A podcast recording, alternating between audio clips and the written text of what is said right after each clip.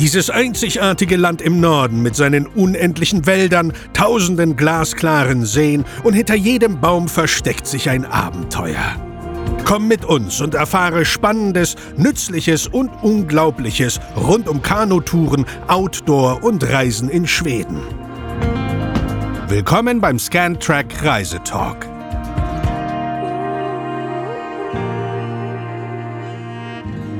Jo, herzlich willkommen hier beim Scantrack Reisetalk. Ähm, heute zu Gast bei mir in der Runde Niklas. Hallo Niklas. Moin. Moin. Du hast dir das ähm, Süden bequem gemacht, du hast noch Urlaub und ein bisschen Zeit für uns, damit wir heute mal ein bisschen plaudern können über das Ereignis des Jahres 21, nämlich Seven vs. White, der YouTube-Hit von Fritz Meinecke, ähm, wo du ja Teilnehmer warst. Und ähm, ja, vielleicht ähm, kann man das so sagen. Einige sagen, du bist der heimliche Star, weil ausgeschieden und trotzdem durchgehalten und durchgemacht. Ähm, äh, viele spannende Fragen erwarten uns erstmal. Ihr könnt hier recht herzlich wieder in die Kommentare auch noch Fragen ähm, reinstellen. Wir versuchen die ein Stück nach zu beantworten. Und ähm, ja, legen wir einfach mal los. Niklas, wir kennen uns ja jetzt doch schon einige Jahre. Du warst ja auch schon ein paar Mal unterwegs. Äh, wie, wie, wie, lange das ist? Das ist schon ein paar, echt schon ein paar Jahre. 2017, 2018? Ja. Ist nicht zusammen, weil ich mit Bommel und Fritz war ich das erste Mal bei dir in Schweden. Genau, mit Bommel und Fritz und dann einmal noch mit Fritz alleine, ne? Genau. Bei Fritz alleine war das, wo ihr die Kamera versenkt habt, auf einmal. Ne? Ganz genau. Wo ihr dann mit uns durchs halbe Land gefahren seid, um eine Kamera zu kriegen. Das war geil. Ja, genau. Also das sind äh, gleich so Anekdoten, die da, die da kommen, die die Zusammenarbeit aber auch ausmachen und die man auch ähm, dort oben als Background braucht, weil du bist sonst echt aufgeschmissen. Ein paar Sachen passieren ähm, und nicht nur Bäume auf den Kopf fallen, sondern man kann auch Kameras versenken und das passiert nicht nur ähm, dem Niklas, sondern allen, die da oben sind. Ja, und unsere Aufgabe ist es dann immer, wenn wir zusammenarbeiten, ähm, ja, ähm, die Probleme im Hintergrund alle zu lösen. Weil wenn man eins da oben nicht hat, ist es wirklich viel Zeit und man kann dann nicht zwei Wochen auf eine neue Kamera warten, sondern die muss dann in Stunden auch irgendwie in die Wildnis gebracht werden. Ja, cool. Und ist denn auf diesen... gemerkt, dass ihr diese Problemlösungskompetenz da im ganzen Team habt, was, weil, weil sie ja haben müsst, weil ja, ihr habt ja keine Ahnung, ganz viele Leute, die da zu euch hinkommen und da kann es immer mal sein, dass irgendjemand anruft und ein Problem hat oder irgendwas schnell geklärt werden muss, vielleicht auch medizinische Gründe. Bestimmt tausend Sachen, die ihr erzählen könnt, die, wo gar keiner dran denken dann kann, dass so ein Problem auftreten könnte. Und deswegen, das war super cool. Also, sie ist kaputt gegangen, glaube ich, die Kamera. Und innerhalb von zehn Stunden, also wir wurden abgeholt. Wir sind äh, mehrere hundert Kilometer gefahren, eine neue Kamera zu besorgen. Der Kollege von euch, der Schwedisch konnte, hat auch direkt schon telefoniert und gesagt, was für eine Kamera wir brauchen. Wir sind da hingegangen, haben die Kamera gekauft, zurückgefahren, direkt wieder ausgesetzt. Also wir hatten fast kein, ähm, keine Zeitverlust dadurch. Das war echt gut. Ja, und das ist, ähm, das ist das Schöne, so eine Sachen bleiben auch im Kopf, die gehören einfach mit dazu als Erinnerung und so weiter. Und sag mal, da warst du ja noch mit Fritz unterwegs. Ähm, ist damals schon die Idee da gewesen von Seven vs. Wild? Oder wie weißt du, wie das direkt zustande gekommen ist? Wann hast du da mit Fritz das erste Mal gequatscht, oder? Also konkret war die Idee Seven vs. Wild, sozusagen wie es jetzt am Ende war, noch nicht geboren. Aber man hat natürlich schon oft, also wir haben schon, ich glaube, wann war denn das? Ich habe mich, wo Fritz noch in Berlin gewohnt hat, mit Fritz und Bommel ab und zu getroffen, haben wir uns Alone angeguckt. Okay. Und ähm, Alone ist ja quasi sowas ähnliches wie äh, Seven vs. Wild, nur halt mit der unbegrenzten Zeit. Und hatten wir damals schon die Staffeln geguckt und haben das gefeiert und haben gesagt, das müsste man eigentlich auch mal machen. Aber unser Problem war halt immer, dass wir alle beruflich einfach nicht unendlich viel Zeit haben und sagen können, ich klinge mich jetzt mal 180 Tage aus. Wir, wir sehen uns in einem halben Jahr wieder. Mhm. Ähm, da war ursprüngliche, der ursprüngliche Gedanke und das ist dann nochmal aufgeflammt. Letztes Jahr, glaube ich, im April Letztes ja. Jahr im April ging es so los. Da hatten, wir haben so eine WhatsApp-Gruppe und da haben wir so gesprochen und haben gesagt, ey, eigentlich ähm, müsste man das mal in Angriff nehmen. Und dann hat Fritz gesagt, ey, wisst ihr was, wir machen es jetzt einfach. Ich quatsch mit Max und Johannes, die auch den Live-Kanal von Fritz betreuen und da auch ganz viele Backgrounds äh, gemacht haben, die Videos mitgeschnitten haben und so weiter.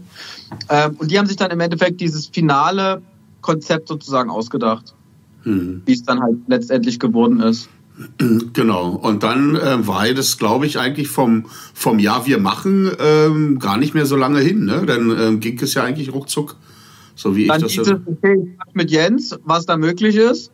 Dann habt ihr euch kurz geschlossen und dann hieß es, okay, was brauchen wir dafür? Dann wurde das Zeug bestellt und dann wurde Termin gesucht und dann, als der Termin klar war, ging es los sozusagen. Mhm, okay. Hast du dich speziell dafür vorbereitet? Nee, also ich habe mich eigentlich, das ist auch das Krass, ich habe mich nicht vorbereitet, als ich den Anruf von Fritz bekommen habe ähm, oder die Bestätigung, dass, es, dass ich final mit dabei bin.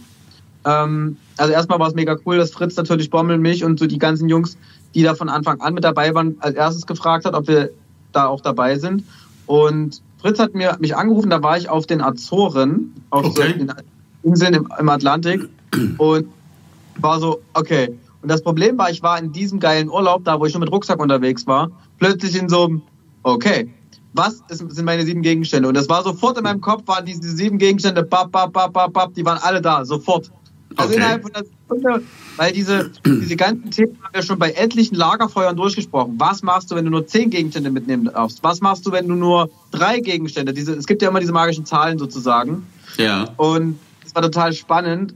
Und dann ging es sofort los. Man hat natürlich, ähm, wenn man sich, wenn man viel in der Natur ist und generell mit Survival draußen und so weiter sich beschäftigt, sofort ganz viele Gedanken zu Kleidungsstücken, zu, also ein Beispiel ist zum Beispiel, mir ist sofort eine Jacke eingefallen, die Martin auch mal gezeigt hatte, die ein Moskitonetz drin hatte. Da hat ja wohl einer was dagegen gehabt, soweit ich das in Erinnerung hatte. Ne? Genau. äh, das, aber das äh, war nicht Fritz, sondern äh, die Jungs zum Live-Kanal, die haben das entschieden. Das war auch okay. wichtig, dass Martin Johannes das entscheiden.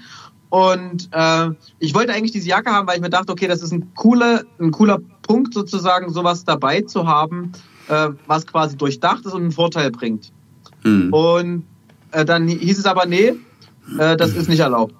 Und dann ja. dachte ich mir, klar, kein Problem. Dann habe ich mir einfach, von, das kann ich hier auch mal sagen, ähm, hatte ich auch schon in meinem Livestream gesagt, habe ich mir von NoBite so ein Mittel bestellt, also Mückenschutzzeug, was man auf Kleidung aufträgt. Das ist eigentlich für Dschungelexpeditionen und so weiter. Weil da kann man sich ja nicht die ganze Zeit eindieseln und durch das Schwitzen läuft das sowieso runter, sondern da kann man die Klamotten damit imprägnieren. Ja. Ich habe meine ganze Kleidung mit Mücken-Zeckenschutz äh, für Kleidung extra imprägniert und ich hatte keine einzige Mücke, keine mhm. einzige Zecke, gar nichts. Da haben wir also schon ein, eine dieser Fragen beantwortet. Genau, Zecken, da haben viele nachgefragt, ob das ein Problem war oder nicht. Ne? Aber du hast es quasi mit diesem, mit diesem ähm, Stoff dort, ähm, mit diesem Zeug, ich will jetzt den Namen nicht nennen, sonst müssen die ja. uns nachher noch bezahlen dafür. aber ähm, da gibt es ja viele, viele Sachen, einige mehr, aber das findet man auf Fachhandel. Aber tatsächlich, mir ist bei sowas auch immer wichtig, dass ich das Zeug nicht permanent auf der Haut habe. Ne? Ähm, ja. Weil irgendwie fühle ich mich nicht wohl dabei. Und wenn ich was auf der Haut nehme gegen Mückenschutz, das habe ich schon vor 30 Jahren gemacht. Ich hole mir immer Salbencreme, Grundlage für 2 Euro, so ein Näpfchen, ein Fläschchen Nelkenöl und mache da 5, 6 Tropfen rein, rühre das um und creme mich damit ein. Ähm, und ja. hat bis jetzt immer geholfen und ist äh, wirklich absolut natürlich und verträglich. Ne? Aber gut, da hat jeder seins. Aber das ist, ist krass, ne? dass ihr da dieselbe Jacke im, im Kopf hattet. Ist natürlich auch praktisch. Ähm, ein eingebautes Moskitonetz ist da oben schon äh, der richtige Gedanke gewesen. Haben die Jungs anders gesehen und wollten euch ein bisschen leiden lassen? Ich bin nachhinein froh, dass die das verboten haben, ja. weil dadurch hieß es für mich, okay, da musst du halt eine andere Variante finden. Ja. Da musst du halt eine andere äh, Improvisation finden, wie das geht. Und dann ich, bin ich halt auf dieses Mittel gekommen, womit man diese Sachen einsprühen kann. Und das war mhm. echt super. Ja, äh, okay. Äh, improvisiert. Ja. Das vorbereitet. Ich habe, wie gesagt, das waren so Vorbereitungen, dass ich mir halt Gedanken gemacht habe zu einzelnen Sachen. Auch Gedanken gemacht habe, okay, ich habe übrigens mein Angelset gegen eine Säge getauscht. Das war vier Tage, bevor wir abgefahren sind nach Schweden. Mhm. Und äh, der Grund dafür war, ich bin, was Vorbereitung angeht, ich bin bei mir ins Revier gegangen und habe einfach mit einer also Stoppuhr angemacht, habe mit einer Säge tote Fichten, wo ich wusste, die gibt es auch in Schweden, gesägt versus mit dem großen Messer klein machen. Und das habe ich ungefähr 20 Minuten gemacht und habe dann festgestellt, dass ich nicht mal eine Stoppuhr dafür brauche, um festzustellen, dass es ein utopischer Unterschied ist. Und ja, vorbereitet. Ich habe natürlich dieses, was essbare Pflanzen angeht, bei uns war ja, wo wir los sind im August, war ja hier auch super geiles Wetter und eine absolute Pflanzenvielfalt. Ich bin durch den Wald gerannt, habe mich quasi vollgestopft, bin satt aus dem Wald wiedergekommen. Ja. Und äh, das Wissen war vorher schon da, aber ich war dann äh, nochmal mit meiner Mama unterwegs, weil die auch ein sehr großes Wissen hat, was essbare Pflanzen und so angeht. Die hat mir dann nochmal so ein, zwei Specials gezeigt, die man nicht sofort auf den ersten Blick weiß. Das war dann so, okay, dann habe ich nochmal ein bisschen mehr Wissen, was das angeht. Aber als ich dann in Schweden ankam, äh, in dieser Region, musste ich feststellen, dass es da gar nichts gibt. Da mhm. gibt es Moos, Heidekraut, Heidelbeeren, Preiselbeeren, Fichte, Kiefer, Birke und mehr nicht. Steine. Ja, Steine, stimmt, Steine. Genau. Schön. Also, das, ähm, das ist, ist also auch so tatsächlich, dass dir keiner von denen gesagt hat, wo das Feuer hingeht darum. Okay. Es hieß Schweden. Und dadurch, dass wir ja vorher schon ein paar Mal in Schweden waren, ja. äh, Abenteuer und meistens mit euch unterwegs, hatte ich die Vegetation halt anders im Kopf, weil ich weiß, äh, wo wir in Nordmarken zum Beispiel waren, da war die Vegetation auf alle Fälle anders. Da gab es auf alle Fälle mehr Vielfalt und es waren auch teilweise die Gegebenheiten anders. Und dann waren wir natürlich auch beschränkt ähm, durch den, unseren Radius, wo wir uns bewegen durften. Mhm. Das heißt, selbst wenn ich anders was vermutet habe, bessere Vegetation, durfte ich da ja, konnte ich da ja gar nicht hin oder durfte ich ja gar nicht dahin. Ja, ja, ja. So praktisch nur Pilze und Heidelbeeren, aber da, ja. damit hat sich gut leben lassen. Ich wollte gerade sagen, das war auch ganz unterschiedlich und spannend zu sehen, wer da was draus gemacht hat. Ne? Mich hat es doch gewundert, dass die meisten überhaupt gar keine äh, Pilze kannten. Ähm, zumindest ja, so, so, Steinpilze, weil ähm, die gab es ja da oben in Hülle und Fülle. Und äh, haben ja viele, die das gesehen haben, ähm, die sind die Augen ähm, rausgefallen, weil ich sage, so geile Steinpilze da oben und die überlegen und essen die nicht. Ne?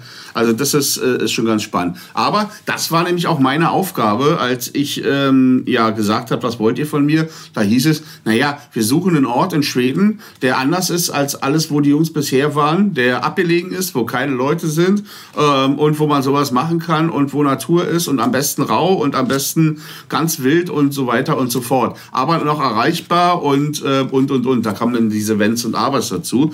Und dann habe ich mich ja. auf die Suche gemacht. Und ähm, der eine, der, das eine Ding war wirklich, dass es mir gefallen hat da oben, weil es total anders ist als die Orte in Südschweden, wo ihr sonst immer wart. Ne? Und das war war ja auch in, in der, äh, die Überraschung, glaube ich, war groß, gerade bei Fritz und bei Martin auch, ähm, die da, und Bommel auch, die es ja von Südschweden kannten. Ähm, ich meine, Martin hat sogar ähm, gedacht, wir haben ihm die Regenwürmer alle geklaut, weil die alle weg waren. also das war Ach, total... vorher schon in Schweden und hat sich da vorbereitet, richtig. Martin? Ja, also ja, ja, der, weiß, der, der, ja, ja. war nicht der war kurz davor ja noch mal extra noch mal in Schweden und hat noch mal geübt. Genau, das werde ich mit ihm besprechen. Der war bei uns auch, ne? Und ähm, ich kann dir auch sagen, wer ihm das Angeln beigebracht hat oder mit dem er das geübt hat, ne? Ähm, mein mein zwölfjähriger Sohn, der Kleine. Und da fängt es schon an. Die angeln beide bei uns auf dem Steg. Ähm, und äh, Martin fängt so einen Barsch und Lasi fängt so ein Hecht daneben. Ne? Das war total geil. Ja. Aber gut, ich denke, ähm, ja, aber das Problem war wirklich, dann da oben gab es keine, keine Köder, ne? keine Regenwürmer mehr. Und solange die Köder hatten, haben ja sowohl Fritz als auch Martin ähm, sofort was sie fangen. Ne? Das, das Problem hatte ich zum Beispiel gar nicht. Ich habe ja auch einmal nach einem Wurm gesucht für meinen äh, improvisierten Haken da. Ja. Ähm, und da habe ich echt nicht lange gesucht. Also ich habe mir einen Stein gesucht, der in der Sonne war, ja. wo Moos drauf war, in ja. der Nähe von Bäumen in Gewässernähe und das, da habe ich das Moos runtergekratscht und da hatte ich, also wenn das Moos quasi wieder in so eine Humusschicht wird, weil es zu dick ist sozusagen, da hast du ja, ja unten wie so eine Humusschicht und wenn da die Sonne drauf scheint, ist das so ein richtig geiles Klima für mhm. die Würmer. Da habe ich das runtergekratzt und hatte halt sofort Würmer. Also das war, da, oh. ich weiß nicht, ob ich Glück hatte oder ob der Spot halt perfekt war, aber ich hatte zum Beispiel keine Probleme mit Ködern. Und was man jetzt nicht gesehen hat im Video, an dem äh, Tag, wo es ums Insektenessen ging, bin ich sogar ein bisschen rumgelaufen und habe Insekten gesucht, habe die gefiltert, aber gesagt, ich esse die halt nicht, weil ich disqualifiziert bin, da brauche ich die nicht essen, aber ich zeige euch, dass ich die finde zumindest.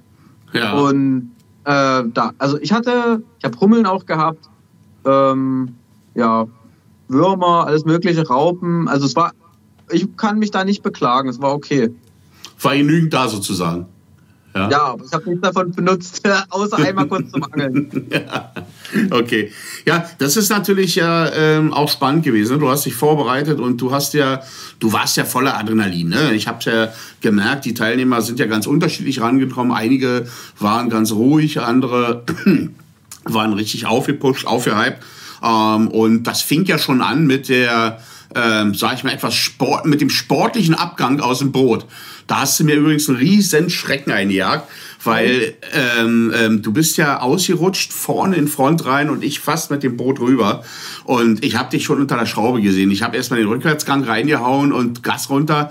Ähm, und ich habe Schlimmes geahnt, weil ich zwei Wochen vorher gerade hatten wir in Nordmark einen Unfall. Da wurde tatsächlich ein Gast von einem schwedischen Motorboot überfahren. Ähm, und das ist nicht schön. Und ich hatte das sofort vor Augen. Und zum Glück ist da nichts passiert bin ich das erste Mal aus einem Motorboot gesprungen. Ja. Das Problem war, ich wollte nicht vorne reinspringen, sondern ich wollte ja seitlich reinspringen. Aber du bist ausgerutscht. Genau, ich bin halt da vorne ausgerutscht, weil das halt alles klitschnass war. Ja. Das ganze da war ja auch keine raue Beschichtung oder sowas. Und mein Bye-Bye-Bitches war natürlich, äh, als ich kam, das erste, was mir äh, Max und Johannes gezeigt haben, war dieses Video so, ey, guck dir mal an hier, äh, in tausendfach äh, geschnitten, dieses Bye Bye Bitches. Das war richtig episch.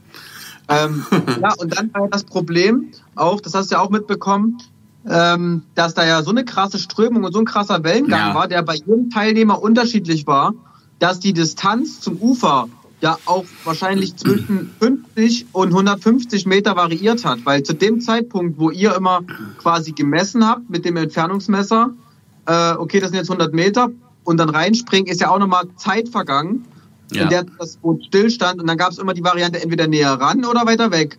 Also wir hatten ja, ja genau, und das ist, das ist ähm, in der Tat ist es äh, schwierig gewesen. Wir sind ja ganz, ganz früh morgens losgefahren und wir haben da noch ruhiges Wetter gehabt und das mit, mit jeden zehn Minuten wurde es mehr Wind, mehr oh, Sturm ja. und mehr Wellen und dann war es nachher schon so, bei den letzten Teilnehmern haben wir quasi ähm, die sich umziehen lassen und dann das Boot nochmal in Position gefahren, damit es halbwegs ähm, auch mit den 100 Metern passt, ne, mit der Entfernung. Und Bommel zum Beispiel, der war ja der letzte, ähm, glaube ich, der draußen äh, ausgeworfen wurde. Und der war total nass schon vorher. Der brauchte eigentlich, hätte mit den Klamotten ins Wasser springen können. Der war so nass durch die Wellen, die wir da hatten auf einmal. Ähm, das war ganz, war total krass. Und da sind wir nämlich gleich beim nächsten Punkt. Wir hatten Bommel abgesetzt. Bommel war total nass. Ähm, und ich fahre nach Hause und wir sind also zu, zu unserem Einsatzpunkt und ich bin noch gar nicht da, sehe ich da schon am Ufer. Ich denke, Mensch, so stürmisch können die mir doch ja nicht zuwinken. Die wuppen da los, los, los. Und dann kam ein Ruf weiter, dann hieß es schon, Notfall, ihr müsst wieder losfahren. So, was ist los? Notfall wo? Ja, Niklas, ich meine, ja, wunderbar, genau am anderen Ende von See. Ja, wieder 15 Kilometer runter, runter donnern. Ne? Ähm, da war übrigens so eine Frage hier, ähm, wie lange hat es gebraucht nach dem Notfall, bis wir da waren? Ähm, ich, hast du auf die Uhr geguckt? Sprechen. Wie bitte? Da können wir nicht drüber sprechen. Okay, alles klar, gut ähm, dann ist es so. Ja, aber das war, das war mit dem Nass und mit den Wellen war in der Tat ein ganz großes Problem, weil auch bei dem großen See und die falsche Windrichtung hast du sofort Wellen, die sich in Höhe aufbauen. Und ähm, es war ja auch zu sehen, wenn wir da voll beladen in dem Boot setzen, da war das für das Boot schon ähm, ordentlich anstrengend. Und wenn es dann weniger Leute wohnen, hast du aber natürlich Haufen Gicht gehabt, die darüber kamen. Übrigens, dieses Bye-Bye-Bitches habe ich gar nicht gehört, als ich im Boot war, ähm, sondern hinterher erst auf, der, auf den Videoaufnahmen. Und ich ich kann dir sagen, ich habe noch eine Videoaufnahme. Arne hat ja mit den Drohnen gefilmt. Es gibt ja. genau noch eine Drohnenausnahme auf einer anderen Perspektive von oben drauf, wie du da dich, ähm, sag ich mal, salopp auf die Schnauze packst. Ähm, und es ist absolut köstlich. Ähm, die können wir uns bei Gelegenheit nochmal anschauen. Ne? Ähm, vielleicht ganz kurz nochmal, hier sind einige Fragen zu, ähm, was äh, machen die Leute, die rausgeflogen sind während der Zeit und so weiter. Ich kann es jetzt ja schon sagen, wir werden in den nächsten Wochen versuchen, mit jedem hier noch ein Gespräch zu führen. Fritz Fritz ist am Freitag hier bei uns auf dem Kanal. Bommel und Martin haben sich auch schon angesagt. Also wir werden dann mit denjenigen äh, das auch direkt besprechen. Und ähm, wie Niklas seine Zeit verbracht hat, haben wir ja mitbekommen. Und ich fand es total toll, auch während der Sendung. Äh, alle fragten, was ist mit Niklas? Oh, der ist raus und toll. Und zum Schluss gab es nochmal eine komplette Sendung nur für dich. Wie hast du das denn empfunden? Fand ich auch ultra geil. Weil äh, ich hatte mit Fritz und Johannes und Max und so, wir hatten ja gesprochen und da hatten wir eigentlich alle direkt, äh, nachdem wir uns wiedergesehen hatten, nachdem die Zeit rum war sozusagen, den Konsens oder alle waren sich einig, dass es keinen Sinn macht, mich zu zeigen, äh, parallel zur richtigen Sendung, wo noch alle drin sind. Das sorgt nur für Verwirrung und so weiter. Und dann ähm, war, hatten wir halt abgesprochen, okay, wir machen so eine Wiederholung sozusagen. Äh, Johannes schneidet da was zusammen, wo meine Highlights zusammengeschnitten werden. Dann haben wir so miteinander gesprochen und dann kamen wir zu dem Punkt, dass er dann gefragt hatte, was hast du denn so erlebt, was sehenswert ist? Und dann habe ich halt angefangen, bap, bap, bap, bap, bap, bap, bap, das und das und das habe ich alles gemacht. Und äh, dann, ja, ich, ich weiß gar nicht, wie die Entscheidungsfindung dann kam. Relativ schnell kam dann die Entscheidung, okay, das ist ganz schön viel Content und es wäre natürlich schade, den nicht zu zeigen. Und äh, ja, dann haben wir uns halt entschieden, okay, dann, also haben die sich entschieden, sozusagen, dann machen wir halt da eine Special-Folge draus. Und ich fand es super cool, weil viele von den Sachen, die da passiert sind, hatte ich selbst gar nicht mehr auf dem Schirm. Also als ich an Seven vs. Wild gedacht habe, also ich habe ja auch jede Folge äh, mitverfolgt und mitgefiebert. Ich konnte mich aber selbst gar nicht mehr teilweise erinnern an die Sachen, die passiert waren. Also mhm. erst im Video gesehen und dachte so, Alter, was? Ach ja, hm, okay, krass, ja, stimmt, so und so war das ja. Und äh, also ich fand es mega cool, weil ich halt, mich hat's glücklich gemacht, mein eigenes zu sehen, weil ich danach sehen konnte, ach, okay, das, das war so eine schöne Erinnerung sozusagen. Weil man ja. hat ja, ich hab, hatte bis zu dieser Folge waren meine Erinnerungen auf die prägendsten Ereignisse und Momente sozusagen, die man sich so am meisten behält. Und jetzt sind mir dadurch aber wieder viele Ereignisse, die passiert sind, in den Sinn gekommen, die ich schon wieder so ein bisschen nach hinten geschoben hatte. Also ich mhm. bin mega zufrieden mit dieser Folge. Mir hat es sehr gut gefallen, wie die das geschnitten haben. Mhm. Ähm, es war noch unendlich viel mehr Material. Also Johannes hatte mir das Rohmaterial mal äh, zukommen lassen. Das waren, ich glaube, insgesamt 20 Stunden und daraus haben die ein ein Stunden Video geschnitten. Also da hätte man noch so viel mehr auch zeigen können, aber klar, das sprengt dann halt irgendwann den Rahmen. ist bei den anderen ja genauso. Mhm. Ähm, aber ich sag mal so, das wird ja bestimmt nicht das letzte Video gewesen sein und äh, vielleicht äh, hatten wir ja letztes auch schon drüber gesprochen.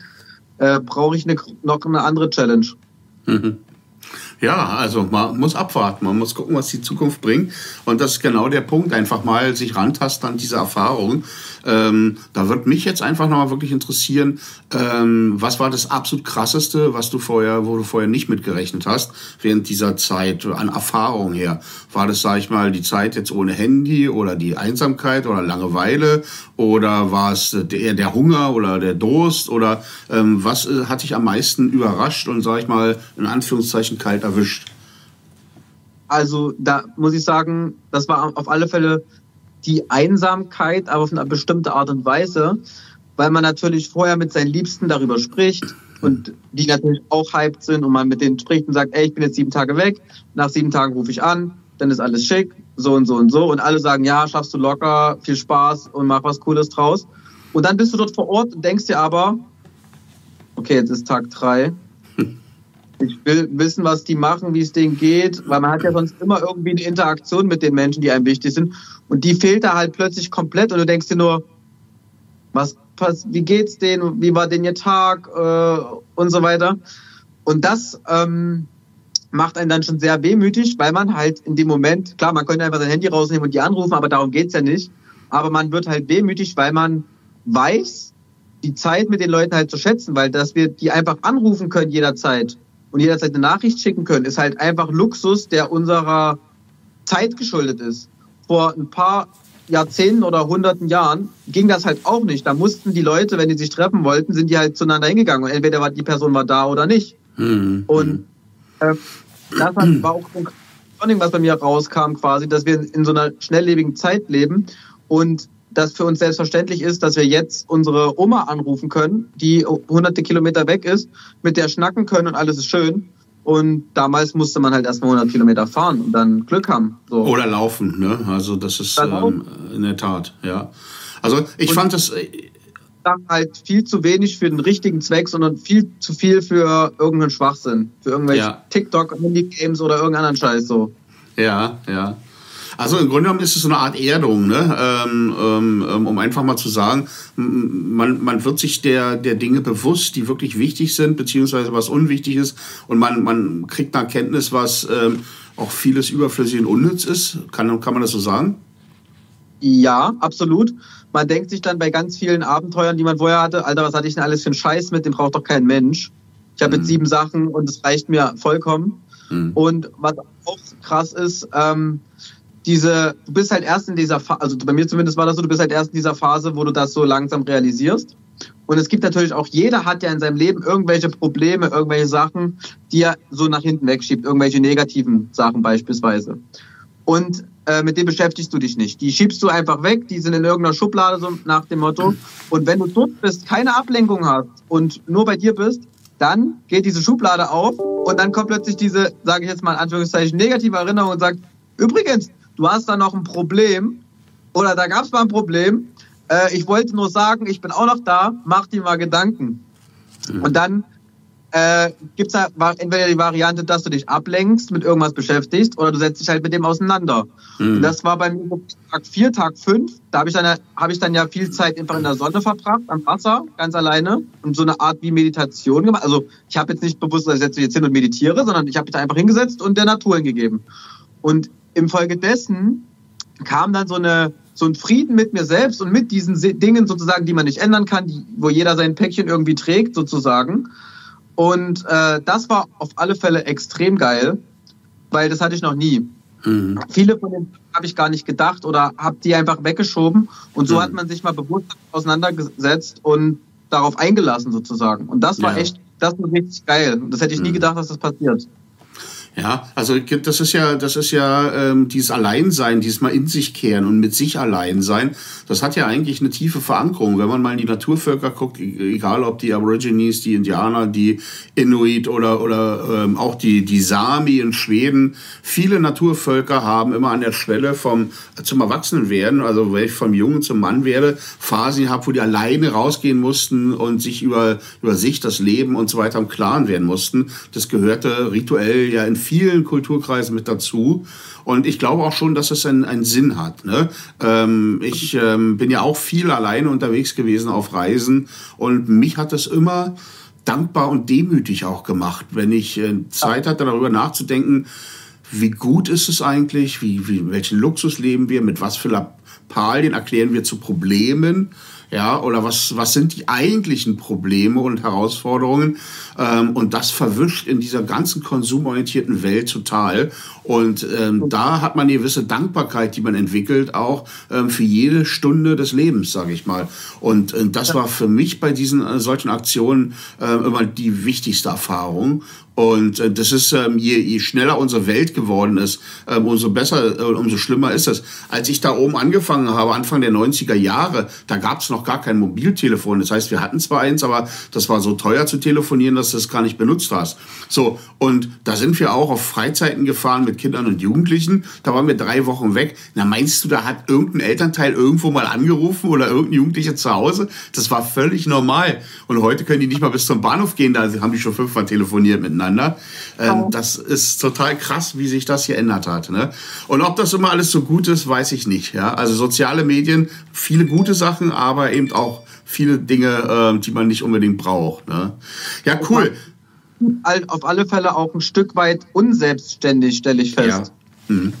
In, äh, ich habe ja auch mit, ich habe ja jüngere Geschwister und auch manchmal mit irgendwelchen von der Jugendfeuerwehr zu tun und so weiter. Es gibt halt viele junge Leute, die unselbstständig sind, weil die das in der Schule aberzogen kriegen sozusagen. Und dann kommt halt diese Just-in-Time, alles on Demand, äh, Social Media, Online-Geschichte dazu. Ja. Und zum Beispiel kriege ich auch ganz oft die Frage, wie soll ich anfangen mit äh, Bushcraft, Survival, Jagd oder so weiter. Ja. Da denke ich mir, wenn du testen willst, ob die Jagd was für dich ist, dann geh doch einfach, du brauchst doch keine Waffe, du kannst doch einfach in den nächsten Wald gehen und gucken, ob du es schaffst, an ein Stück Wild nah ranzukommen Mhm. Dann schaust du dir das an und interessiert dich einfach dafür, bist einfach draußen. Also mach mhm. das einfach. Mhm. Und nimm hm. vielleicht mal das Handy nicht in die Hand. Das ist zum Beispiel bei mir auch so, wenn ich in den Pirschen gehe, hm. ja, ist mein Handy in der Hosentasche. Ich brauche das natürlich als Backup für irgendwas. Ja. Aber da gucke ich nicht drauf. Als sei denn, ich mache jetzt mal eine Story oder so. Aber das hält sich echt absolut im Rahmen und das ist auch gut. So. Ja, ja. Und ich merke das ganz oft, dass Leute einfach so in solchen Situationen, du läufst mit denen irgendwo lang und dann holen die halt ihr Handy raus und gucken sich die neuesten Insta-Stories an. Ich denke mir so, ja. Alter, das, das ist so, als würde ich mich, das ist mhm. so, als würde ich jetzt dir mich unterhalten und der Chat ist auch dabei und ich mache jetzt hier neben meinen mhm. Fernseher an mhm. und gucke neben den Fernseher und sag, äh, äh, ja, warte mal, hier läuft gerade Barbara Salisch. Was hast du gesagt?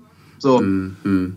Ja, genau, das ist, ähm, äh, ja, aber das ist der Lauf der, der Gesellschaft. Ich habe mich zum Beispiel ganz, ganz lange Zeit gesperrt, bei uns in, in den Camps Aufladestationen für Handys zu machen. Weil ich gesagt habe, ey, scheiß Handys, lasst die doch endlich mal weg, genießt die Urlaub, genießt die Zeit.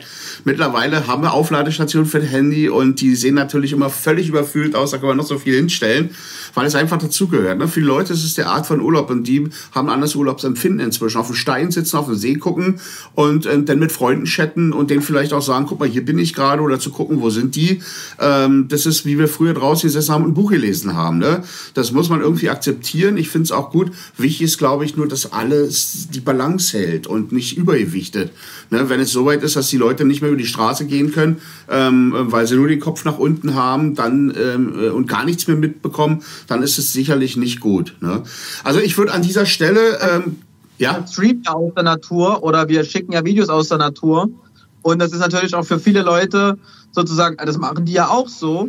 Ja. Aber das Mittel zum Zweck ist sozusagen, äh, das ist halt der Unterschied, den man, mhm. der halt manchmal verloren geht sozusagen. Ja, also bei uns ist es so, ähm, ich kann dir nur für mich sprechen, wenn ich sowas mache, äh, möchte ich natürlich andere dafür begeistern und wieder ermutigen, rauszugehen. Ne? Auch die Natur ähm, schön zu empfinden, die Natur zu erleben, ohne sie zu zerstören, ja, mit ihren natürlichen Ressourcen und so weiter und rauszukommen aus seinem, aus seinem Stadtleben, aus seinem Wohnzimmer und so weiter. Ne? Ähm, aber das ist diese Gratwanderung, ne? Mittel zum Zweck auf der einen Seite und Überfluss. Aber das ist ja wie mit allem, ne? Immer ein wenig von allem ist wie Medizin und Genuss. Zu viel von allem ist eine Katastrophe. Ja. ja. Ja, also an dieser Stelle, ich habe noch ein paar Fragen hier im Livestream. Ähm, erstmal schön, dass so viele mit dabei sind. Ähm, ich würde die mal einfach hier reinhauen. Entspann dich, nimm dir Zeit. Was? Wie viele Leute schauen denn zu? Hallo ähm, Chat übrigens. Haben wir das irgendwo? Na, momentan haben wir 60 Leute dort oder 50, 200, die schon wiedergegeben haben in Summe. Also ein paar sind dabei, so ein harter Kern und das macht es auch gemütlich. Ja. Ähm, entspann dich, nimm dir Zeit. Ähm, wie habt ihr das gemacht, dass euer Boot nicht von den Teilnehmern gesehen wurde, wenn ihr einen other Teilnehmer abgeholt habt? Ähm, darüber haben wir uns gar keine Gedanken gemacht. Wir sind einfach gefahren. Und ich weiß gar nicht, ob man Motorboote gehört hat. Hast du mal ein Motorboot gehört? Ich habe kein Motorboot gehört, außer als ihr zu mir kam. Ja. Aber das Risiko bestand natürlich, aber das war uns ja allen bewusst sozusagen. Also, ja. Und man man wusste ja auch nicht, wo der andere ausgesetzt ist. Das heißt, selbst wenn man ein Motorboot fahren hätte gehört, hätte man nicht gewusst, wer oder was oder was der Grund für das Motorboot. Ja. Hm. Also ich denke auch, wir sind immer den kürzesten Weg gefahren. Die Seen waren ja wahnsinnig mit Untiefen und Steinen behaftet, so dass ich ja vorher Routen ausgekundschaftet habe, die wir in das Navi-System eingegeben haben, damit wir auch nachts halbwegs sicher dort ohne auf Grund zu setzen äh, navigieren konnten.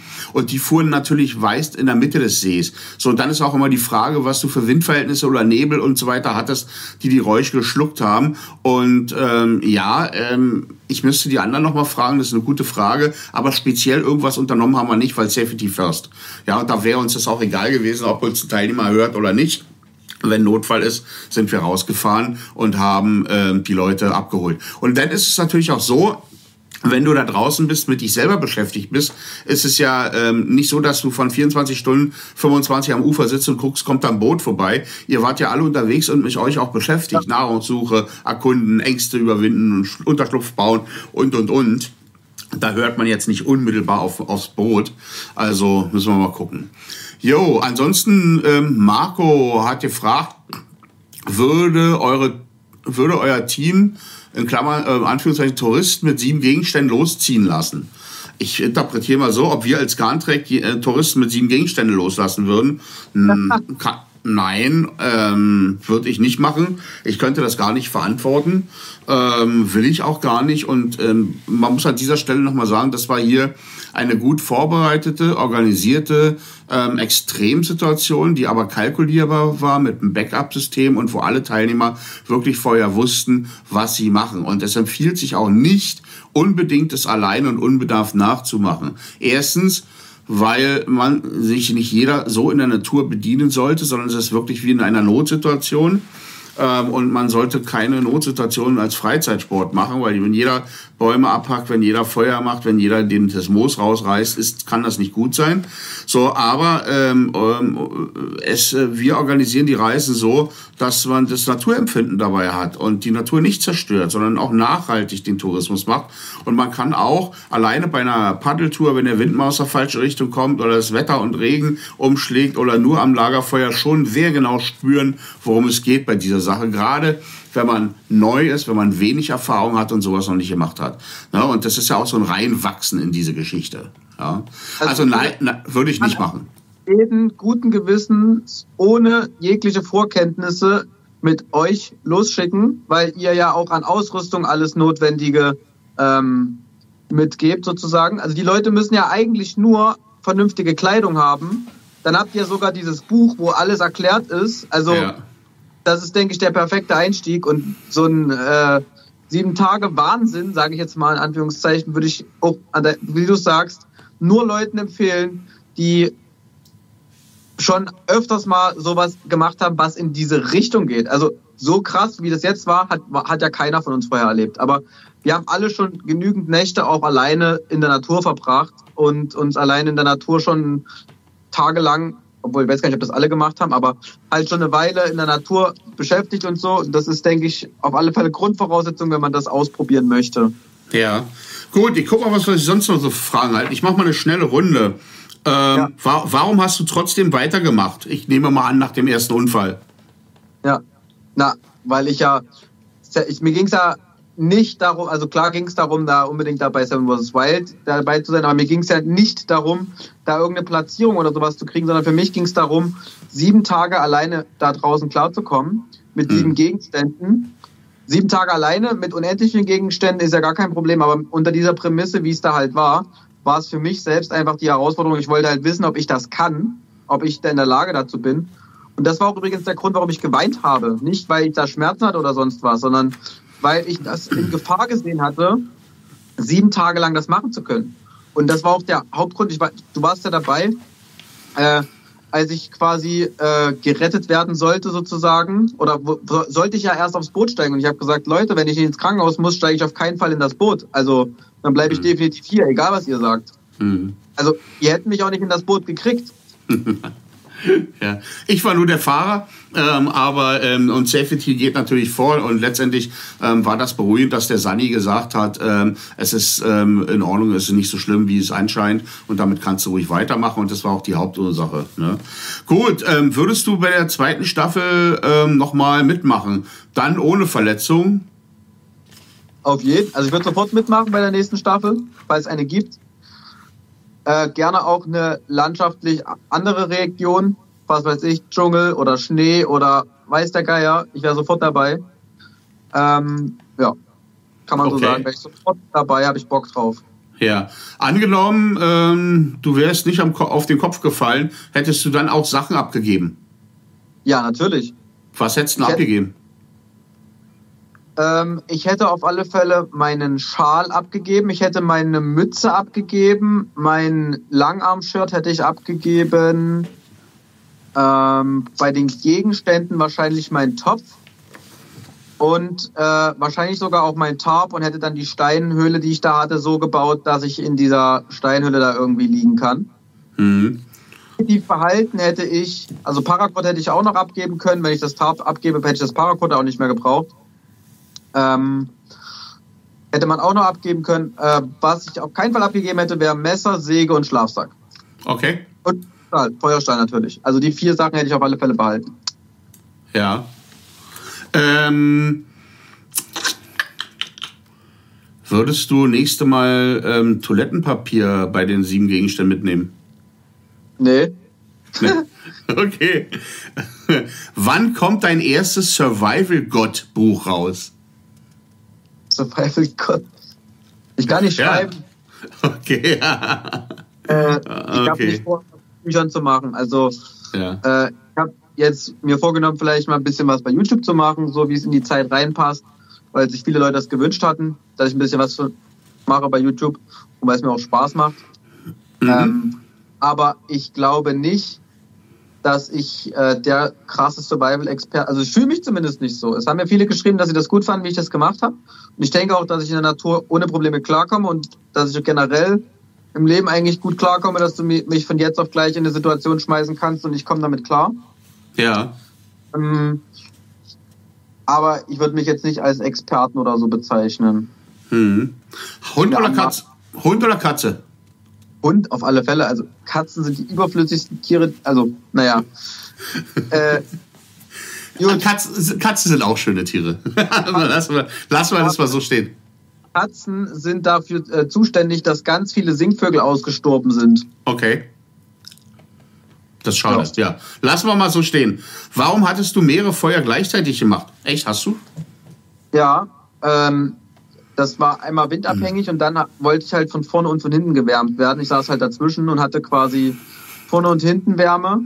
Und auf, dann war noch mal eine andere Situation, da habe ich dann auf dem einen gekocht mhm. und die anderen beiden sozusagen betrieben zum Wärmeerhalt. Weil das yeah. Kochfeuer natürlich nicht so heiß sein konnte wie die Wärmefeuer sozusagen. Ja. Ähm, ich habe für nächstes Jahr eine Insel gebucht. Deshalb meine Frage an Niklas: Was war dein wichtigster Gegenstand? Insel gebucht. Ja, kommt es darauf an, wo die Insel ist. Naja, äh, Nordmarken bei uns. Ach so, cool. Ja. Ja, da brauchst du ja nicht nur einen Gegenstand. Ähm, aber ich denke, ein gutes Messer ist schon mal Gold wert, mit dem du super zufrieden bist. Ein Schlafsack, der sollte auch gut sein, da würde ich auch einen guten nehmen. Ja, es, fällt also wirklich ähm, schwer zu sagen, den einen Gegenstand. Ich merke das schon. Und ja. ähm, du hast ja viele Gegenstände ausprobiert, getestet und die du selber nimmst, kann man glaube ich auch bei dir irgendwo im Shop kaufen. So ein bisschen Schleichwerbung hier, zack. Ähm, jetzt haben wir das auch abgehakt, aber ähm, es, es sind ja immer Sachen, die ihr anbietet, die wirklich erfahren sind, erprobt, die ihr selber auch gerne benutzt und dazu steht, wenn ich das richtig ja. sehe. Ja? Okay. Ja. Gut, ähm, so was haben wir hier noch. Ähm, ein paar Fragen haben wir hier noch. Ähm, Gab es da viel Tourismus oder ist das doch noch eher ein abgeschiedener Ort? Ich Habt hab ihr irgendwas von Touristen gesehen? Nee. Also nee. Der, wir waren die größten Touristen da. Also wir, wir, wenn man das Tourismus nennen kann, dann waren wir der, der faktisch äh, touristischste Teil. Ja, genau. Also man muss dazu sagen, das war ja Ende August, ähm, wo wir da oben waren. Es war schon ein bisschen kälter. Und da oben ist es schon wirklich dünner. Und ich habe ja was rausgesucht, wo wirklich auch wenig einheimischer Tourismus ist. Ähm, und natürlich gibt's ähm, einige Leute, haben ja auch gesagt, oh, wir wissen, wo es ist und haben es rausbekommen. Und das ist gar nicht so einsam, da gibt's viele Straßen und so weiter. Aber ich will mal sagen, es gibt in Europa meines Wissens keinen Teil, wo ähm, die Wälder nicht bewirtschaftet werden. Und dann gibt es auch immer Waldwege und ähm, in Anführungszeichen Straßen. Was dort als Straßen zu sehen ist, sind meistens ähm, Sandpisten, Schotterpisten, ähm, die vor allem für die ähm, Forst- und Waldarbeiter dort sind. Weil auch ganz Skandinavien, muss man wissen, ist waldtechnisch bewirtschaftet. Ne? Und ähm, das machen die ja auch nicht mehr mit einem Pferdewagen durch Gestrüpp, sondern da haben die sich Straßen hingebaut. Die Frage ist ja immer, wie oft ist so eine Straße frequentiert? Viele Straßen sind auch gar nicht erfahrbar, weil die mit einem Schlagbaum verriegelt sind und nur die Eigentümer der Straße können die benutzen. Das heißt, eine Straße alleine oder ein Waldweg alleine ist noch gar kein Indiz dafür, wie abgelegen, wie einsam es ist oder sonst was. Ne? So und ähm, wir, ich denke, uns ist es ganz gut gelungen, einen Ort zu finden, ähm, ähm, der in dieser Zeit ganz wenig begangen war. Wie gesagt, ähm, ich glaube, ähm, mir ist nicht bekannt, dass irgendeiner irgendwie andere Leute gesehen oder getroffen hat. Ähm, äh, ich weiß nicht, ob du mit den anderen darüber gesprochen hast, aber ich habe nichts gehört davon. Und ich äh, erinnern, dass wir, also ich glaube, dass es thematisiert worden wäre, ja. wenn wir es also wir hätten bestimmt drüber gequatscht, wenn wir es mitbekommen hätten. Vor allem wäre es auch lustig gewesen. Also wenn die ja irgend so ein paar Wilde da im, äh, im Wald treffen, die ja irgendwie, ja, ich bin jetzt sieben Tage hier. Nee, ähm, was du gerade, weil du das mit den Straßen angesprochen hast, ich erinnere mich noch, dass wir solche Driftspuren auf den Straßen da auf diesen Waldwegen gefunden haben, weil mhm. diese Wege so abgelegen waren, dass irgendwelche Dorfmenschen da, die da wohnen, mit ihren getunten Autos da gedriftet sind äh, auf der Straße und man diese Donuts gesehen hat. Da kann ich mich noch dran erinnern. Ja, aber ähm, gut, das sind dann wahrscheinlich die zwei Jugendlichen aus dem nächsten Ort. Und vor allem, genau. weil der Ort auch da oben nicht so ist wie hier Ort ähm, und Dorf, sondern das sind ja immer nur Gehöfte, einzelne, ja. die weit gezogen als Waldbauerngut dort sind. Ne? Und ich genau. habe zum und ich habe, man muss es auch wissen, ich habe dann, als ich da oben war mit der, mit meiner Crew und wir das Ganze ähm, eruiert und sondiert haben, da haben wir äh, auch bei Waldbauern gut, gut nachgefragt und uns erkundigt und Erkundigung eingezogen. Die meisten waren irgendwo aus großen Städten, die gerade ihren Sommer da verbracht haben. Die wenigsten haben da wirklich noch dauerhaft gelebt, das muss man auch sagen. Ne? So, und dann fährst du da von einem Gehöft zum nächsten schon mal ähm, 10, 12 Kilometer. Ne? Hier war noch eine Frage, wie weit ihr auseinander wart dort. Ähm, ich sag, ich sag mal, äh, der See hat vielleicht 20, 25 Kilometer Uferlinie und da war es verteilt, plus die Insel, ähm, wo, wo Chris drauf war und letztendlich so ausreichend, dass man es auch gar nicht geschafft hat, so ohne weiteres zu den, den anderen in der Nähe zu kommen, weil einfach auch die Gegebenheiten so waren, dass du gar nicht richtig laufen konntest. Wenn ihr gesehen habt in den ganzen Videos, so viel Steine, so viel Löcher, so viel Hügel, da hast du also mit unter für einen halben Kilometer auch einen halben Tag gebraucht, weil es einfach nicht zu begehen war. So viel Geröll, ähm, das war echt krass. Und dazwischen eben tiefe Wasserlöcher und, und alles, ne? Ähm, das war schon gar nicht so einfach. Und das war auch die Herausforderung zu sagen, wie ähm, organisieren wir das Rescue? Und als wir Bommel rausgeholt haben, war es ja sehr, sehr neblig. Da, ähm, das war ein Punkt, wo wir gesagt haben, oh, wichtig, bei Nebel kannst du auf dem See nicht mehr fahren, weil machst einen Scheinwerfer an, siehst du nichts mehr. Ja, so, also ähm, das heißt, wir haben immer eine Landoption gehabt, wenn möglich, und eine Seeoption, ähm, um die Leute rauszuholen. Ne? Im angemessenen Zeitraum. Ja. Außer bei Chris. Ja, da, und es, da keine Landoption. Ja, aber da war es auch mit dem Wandern, der hätte sich auch nicht verlaufen können. Das war auch, ähm, ja, ja, gut. Chris hatte da, das ist auch so. Ähm, ja, aber äh, da kann man ja drüber streiten, ob das jetzt ein Vorteil war, ein Nachteil, ob es besser oder nicht. Faktisch ist einfach, jeder Spot hat seine Besonderheit gehabt. Ne? Ich fand es interessant, dass er quasi das so gemacht hat. Fand ich cool. Niklas, ähm, was machst du, wenn du jetzt nicht Seven vs. Wild machst? Du bist ja auch, wenn ich das richtig sehe, ein ganz, ganz äh, wichtiger Mensch, weil du in einem unserer wichtigsten Berufe arbeitest, nämlich irgendwie bei der Feuerwehr. Kannst du was kurz erzählen? Feuerwehr, im Rettungsdienst und halt in der Feuerwehr. Also wir machen das immer so circa 50 Prozent Rettungsdienst, 50 Prozent Feuerwehr. Ja. Das, genau. Und es ist mein absoluter Traumjob. Ich liebe es. Ich liebe jeden Tag auf Arbeit zu gehen. Das ist absolut mega geil. Hm. Das ist total cool und total wichtig, zumal man auch weiß, dass gerade Feuerwehrleute in unserem Land gebraucht werden, dass viele, viele Feuerwachen ausdüngen, weil auch gerade, was das Ehrenamt anbelangt, kaum noch Nachwuchs da ist. In einigen Regionen ist das ziemlich, ziemlich schlimm. Oder ähm, wie, wie sieht es da bei euch aus in Sachsen? Der Freiwilligenfeuerwehr bin ich auch noch. Ähm, wir sind hier, also es gibt auf alle Fälle viele Feuerwehren, die ganz große Personalnot haben, wie du schon gesagt hast. Aber hier bei mir zumindest für meine Freiwillige Feuerwehr, wenn ich dafür sprechen kann, wir sind extrem gut aufgestellt, was Leute angeht. Also mhm. gutes Team, gute Technik, alle Leute fit, ähm, hoch motiviert. Also da passt es absolut. Aber es gibt auch viele kleine Feuerwehren auf kleinen Dörfern, bei denen sieht es ganz anders aus. Und da kann man auf alle Fälle, also Feuerwehr ist auch geil, das hat, bringt mir auch viel für diese Survival draußen Geschichte, weil man halt lernt zu improvisieren und äh, ja, mhm. das ist Improvisationstalent und sowas Furchtlosigkeit lernt man auf alle Fälle bei der Feuerwehr, würde ich sagen. Ja, also schön, also top. Wenn da mal einer Fragen hat, Feuerwehr, dann ist gut. Hier habe ich noch eine Frage. Wie äh, steige ich in die Jagd ein, wenn ich keinen äh, familiären Kontakt zu der Jagd habe? Ähm, da weiß einer, dass du leidenschaftlicher Jäger bist. Vielleicht kannst du dem noch kurz einen Tipp geben. Ähm, ich würde einfach äh, den Jagdschein, also wenn man, generell ist natürlich die Frage, möchte man jetzt erstmal irgendwo mit jagen gehen, um Erfahrung zu machen und dann zu entscheiden, ob man Jagdschein machen will oder weiß man schon ganz genau, dass man einen Jagdschein machen möchte und jagen möchte. Wenn man das ganz genau weiß, dann sollte man einfach den Jagdschein machen, ähm, weil man dann sowieso dadurch Leute kennenlernt beim Jagdschein, die auch Jäger sind und da kann man sich auch connecten. Also ich habe auch noch engen Kontakt zu den Leuten, mit denen ich Jagdschein gemacht habe. Und auch, auch viele Jagdeinladungen und Angebote, dass man da mal hingehen könnte oder mitgehen könnte. Mhm. Und vor allem in der eigenen Region, das ist eigentlich relativ leicht, da geht man halt zur unteren Jagdbehörde und fragt, äh, wer bejagt denn hier das Feld bei mir hinter der Tür? Und dann mhm. finden die bestimmten Weg rauszufinden, wer das gehört.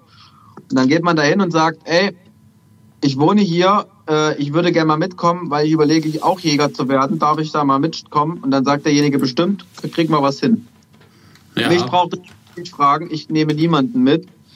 Äh, nicht, weil ich ein schlechter Mensch bin, sondern weil ich in meinem Freundeskreis, in der Familie einfach so viele Leute habe, die gerne mitkommen möchten. Hm. Ich gar keinen Außenstehenden mitnehmen, weil ich eigentlich jedes Mal damit zu tun habe, irgendwie das zu managen, dass jeder mal mitkommen kann, sozusagen. Ja. Ja, so ist das. Ja. Ne? ist in einigen Familien ähm, ähm, mehr verbreitet, in anderen weniger. Und man muss wirklich sagen, die Jagd ist ja auch eine wirklich wichtige Angelegenheit. Sie wird äh, von vielen unterschätzt was die Pflege und Hege unserer Wälder anbelangt, auch, ne, damit eben die Bäume und die Wälder auch wachsen können, ähm, ist es notwendig, die Bestände auch gering zu halten, weil wir natürlich keine natürlichen Fressfeinde mehr haben und so weiter. Das ist ein absolut spannendes Thema. Heißt ja nicht umsonst grünes Abitur. Also, wenn du Lust und Laune hast, einfach wie Niklas sagt, ähm, mal diverse Jagdschulen angucken, schauen, große oder einfach mal hingehen ähm, und schauen, mal reinschnuppern, mitmachen. Und was jeder kann, auch wenn er zum Beispiel noch nicht so viel Kohle hat, einfach mal in den Wald gehen, gucken und mal einen Ansatz machen, schauen, kann ich Tiere beobachten. Man kann ja auch mit der Kamera jagen gehen. Ähm, und das ist ein guter Schritt, ähm, sage ich mal, tolle Tierfilme zu machen oder Tierfotos ähm, zu machen. Ähm, ich schieße dann halt nicht mit dem Gewehr, sondern mit dem Fotoapparat. Aber letztendlich die, die Pirsch oder der Ansatz ist genau dasselbe. Ja. Und das ist ja auch das, äh, was sozusagen, ähm, worum es, es geht ja nicht darum, Tiere totzuschießen, das ist sozusagen die Endkonsequenz, wenn man das zum Nahrungserwerb macht. Aber ich gehe halt auch oft in mein Revier. Waffe habe ich sowieso immer dabei, weil es kann ja auch sein, dass ich ein krankes Stück Wild sehe. Aber ich sehe auch ganz oft, zum Beispiel gestern war ich auch wieder mit der Waffe im Revier und habe drei Rehe gesehen. Die dürfte ich jetzt theoretisch erlegen. Ich hätte gestern auch die Möglichkeit gehabt, aber ich habe gerade genügend Rehfleisch da, also erlege ich das nicht, sondern freue mich einfach an dem Anblick. Und das ist ja auch Jagd und wichtig. Und ähm, deswegen sollte man erstmal überhaupt die Verbindung zur Natur und zu seinem Wald haben, bevor man hm. darüber nachdenkt, dann jagen, finde ich. Hm. Hm. Genau. Niklas, äh, vielleicht abschließend noch, hier ist eine Frage. Ähm, äh, ich habe gar keine Erfahrung mit Kanu und Outdoor. Ist es für mich ohne weiteres machbar oder was sollte ich beachten? Auf jeden. Ich würde es natürlich nicht alleine machen. Ich würde noch einen Kumpel mitnehmen, einfach ich denke, es ist auch alleine machbar, aber es ist natürlich schöner, wenn man das zu zweit macht. Das haben wir bei Seven Wars Wild auch gelernt. Alles, was man teilt, äh, wird halt weniger, außer Glück. Das verdoppelt sich, wenn man das teilt. Und das ist auch so, wenn man mit Freunden so eine Kanureise macht, ist das ultra geil. Ähm, ich würde empfehlen, ruf deinen besten Kumpel an oder beste Freundin. Sag, ey, wir wollen im Sommer nach Schweden so, mit Scantrack. Dann bucht euch da einen Slot. Ja, oder woanders. Komplette Ausrüstung, alles, was ihr, was ihr braucht. Ihr braucht eigentlich nur äh, geeignete Klamotten mitbringen für draußen und vielleicht einen Schlafsack und dann geht das los. Und mhm. ähm, ich würde sagen, da braucht man gar keine Vorerkenntnisse, weil man lernt alles dabei. Das ist auch so ein Problem, ähm, dass viele Leute quasi sich nicht ausprobieren, sondern dass die Leute überlegen und die gucken sich eine Million Videos darüber an, haben das theoretisch schon komplett durchstudiert, haben Bücher darüber gelesen, aber waren noch nie draußen. Hm. Das, wo, wo, Erfahrung ist durch nichts zu ersetzen, außer Erfahrung. Also ja. macht, bringt einfach ins kalte Wasser, im wahrsten Sinne des Wortes, setzt euch in so ein Boot, das haben schon ganz andere Leute vorher gemacht und ihr werdet eine großartige Zeit haben auf alle Fälle. Hm. Aber an dieser ja, hört sich gut an. An dieser Stelle aber auch nochmal die Regel und der Hinweis, es gibt Regeln, so wie es jetzt bei Seven vs. Wild gewesen ist, kann nicht jeder, der Urlaub machen will, in Schweden agieren. Das geht nicht. Äh, ist aber auch ganz, ist auch ganz selbstverständlich.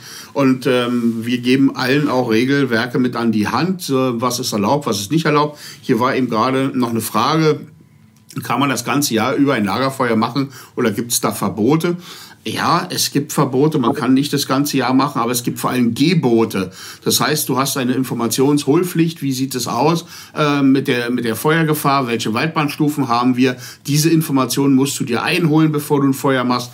Dann gibt es halt äh, wichtige Hinweise, wo auf gar keinen Fall Feuer gemacht werden kann, äh, wie du verhinderst. Äh, dann gibt es in einigen Regionen regionale Unterschiede ähm, vom totalen Feuerverbot bis hin zu zeitlich und jahreszeitlich begrenzt, dass du sagst, okay, von Mai bis September darfst du kein Feuer machen. Das ist ganz, ganz unterschiedlich. Es ist eher nicht so, dass man in Schweden alles darf. Äh, ganz im Gegenteil. der, der sorgsame, selbstständige, eigenverantwortliche Umgang mit der Natur ist das, was erst dieses Zusammenleben da oben, das Allemannsrett und so weiter auch ähm, ermöglicht. Ähm, ja. Und das geht wirklich davon aus, dass sich jeder an die Regeln hält, die es gibt und nicht der eine da noch einen Baum umhackt, der andere das kaputt macht und der eine da noch Steinpyramiden äh, baut und so weiter und so fort. Wenn das jeder machen würde, dann würde es die Natur zerstören. Und äh, es hat in Skandinavien jahrelang nur funktioniert, weil es eben viel, viel weniger Leute sind als zum Beispiel in Deutschland. Die, die Einwohnerdichte ist ganz, äh, ganz dicht. Und wenn wir in Skandinavien, sei es in Norwegen, Finnland oder überall auch als Gast sind in diesem Land, dann ist es für uns oberste Pflicht, wenn wir davon profitieren wollen, die Natur genießen wollen, dass wir uns aber an die Regeln und Gepflogenheit noch halten. Und dafür werden wir uns immer einsetzen, weil das ist das A und O, weil das erwarten wir auch von Skandinaviern, die hier zu Gast sind bei uns, dass die es genauso machen. Das ist für uns das Normalste auch von der Welt, sage ich immer. Ne? Absolut. Schön. So, jetzt haben wir oh, so eine Stunde rum. Ich weiß nicht, ob es noch weiter Fragen gibt, äh, die wir hier haben. Ich fand es erstmal sehr erhellend, wenn ähm, jetzt die letzte Möglichkeit besteht. Ähm, hast du noch was, was du zu dem Thema ähm, auf der Seele brennt, wo immer drüber gesprochen wird oder auch nicht gesprochen wird, wo du sagst, das soll hier unser kleiner Zuschauerkreis, der Elitäre, auch wissen aus erster Hand? Fällt dir da noch was ein? Nee, ich, das, ich habe jetzt natürlich auch schon viel drüber gesprochen. Also ich weiß jetzt nicht, was ich noch Wichtiges vergessen habe zu, äh, zu erwähnen, aber eigentlich haben wir alle wichtigen Themen besprochen, würde ich sagen. Das Wichtigste ist, dass die Leute mehr Verbindung zur Natur aufbauen. Ja. Und, äh, aber nicht nur nehmen, indem sie da eine schöne Zeit haben und ein Feuer machen, sondern auch mal geben. Zum Beispiel einfach Müll mitnehmen, auch wenn der nicht der eigene Müll ist. Und ja, bei diesen ganzen draußen Geschichten immer halt dran denken, dass das noch die nachfolgende Generation genauso machen können muss, wie man selbst. Und wenn man danach handelt, dann ist eigentlich alles in Ordnung, würde ich hm. sagen. Ja. Das sind doch fantastische äh, äh, Schlussworte hier. Also erstmal Niklas, ganz, ganz herzlichen Dank. Ich fand es total nett, dass wir hier mal eine Stunde im Winter plaudern konnten. Ähm, und das ist ein Wunderwerk der Technik. Ich finde es total immer noch geil. Ich, ähm, du bist irgendwo bequem da bei dir zu Hause. Wir sitzen hier in unserem bequemen Office. Ähm, tolle Sache. Und wir werden das Format natürlich weiterführen. Ich kann jetzt schon sagen, kommenden Freitag, der 14. um 14 Uhr äh, werde ich den Fritz hier zu Gast haben und wir werden uns ein Stündchen unterhalten und weitere Termine folgen auch noch. Also wer schon ähm, dass sich den Termin vormerken möchte, kann das machen. Der kann auch schon Fragen bei uns auf Instagram oder YouTube und so weiter einstellen oder auch direkt, was ihr unbedingt von Fritz wissen wollt. Ähm, ein Hintergrundgespräch zu Seven vs. Wild ähm, hier bei uns auf dem, auf dem Scantric Reisetalk Kanal. Ähm, ich möchte mich ganz herzlich bei euch bedanken fürs Zuschauen. Ähm, vielen Dank auch an Niklas. Ich freue mich auf weitere ähm, Abenteuer, die wir zusammen haben werden. Ich bin sicher, da wird das ein oder andere noch kommen. Ähm, vielen Dank, dass du dir Zeit genommen hast heute. Schöne Grüße raus in die Welt an euch alle, dass ihr mitgemacht habt. Und ich wünsche euch noch einen schönen Abend und ähm, ciao. Wir sehen uns ähm, nächsten Freitag, 14 Uhr. Tschüss, tschüss. Ciao, ciao. Hat dich das Schwedenfieber gepackt? Dann findest du auf scanttrack.com alles für einen unvergesslichen Kanu- und Outdoor-Urlaub in Schweden.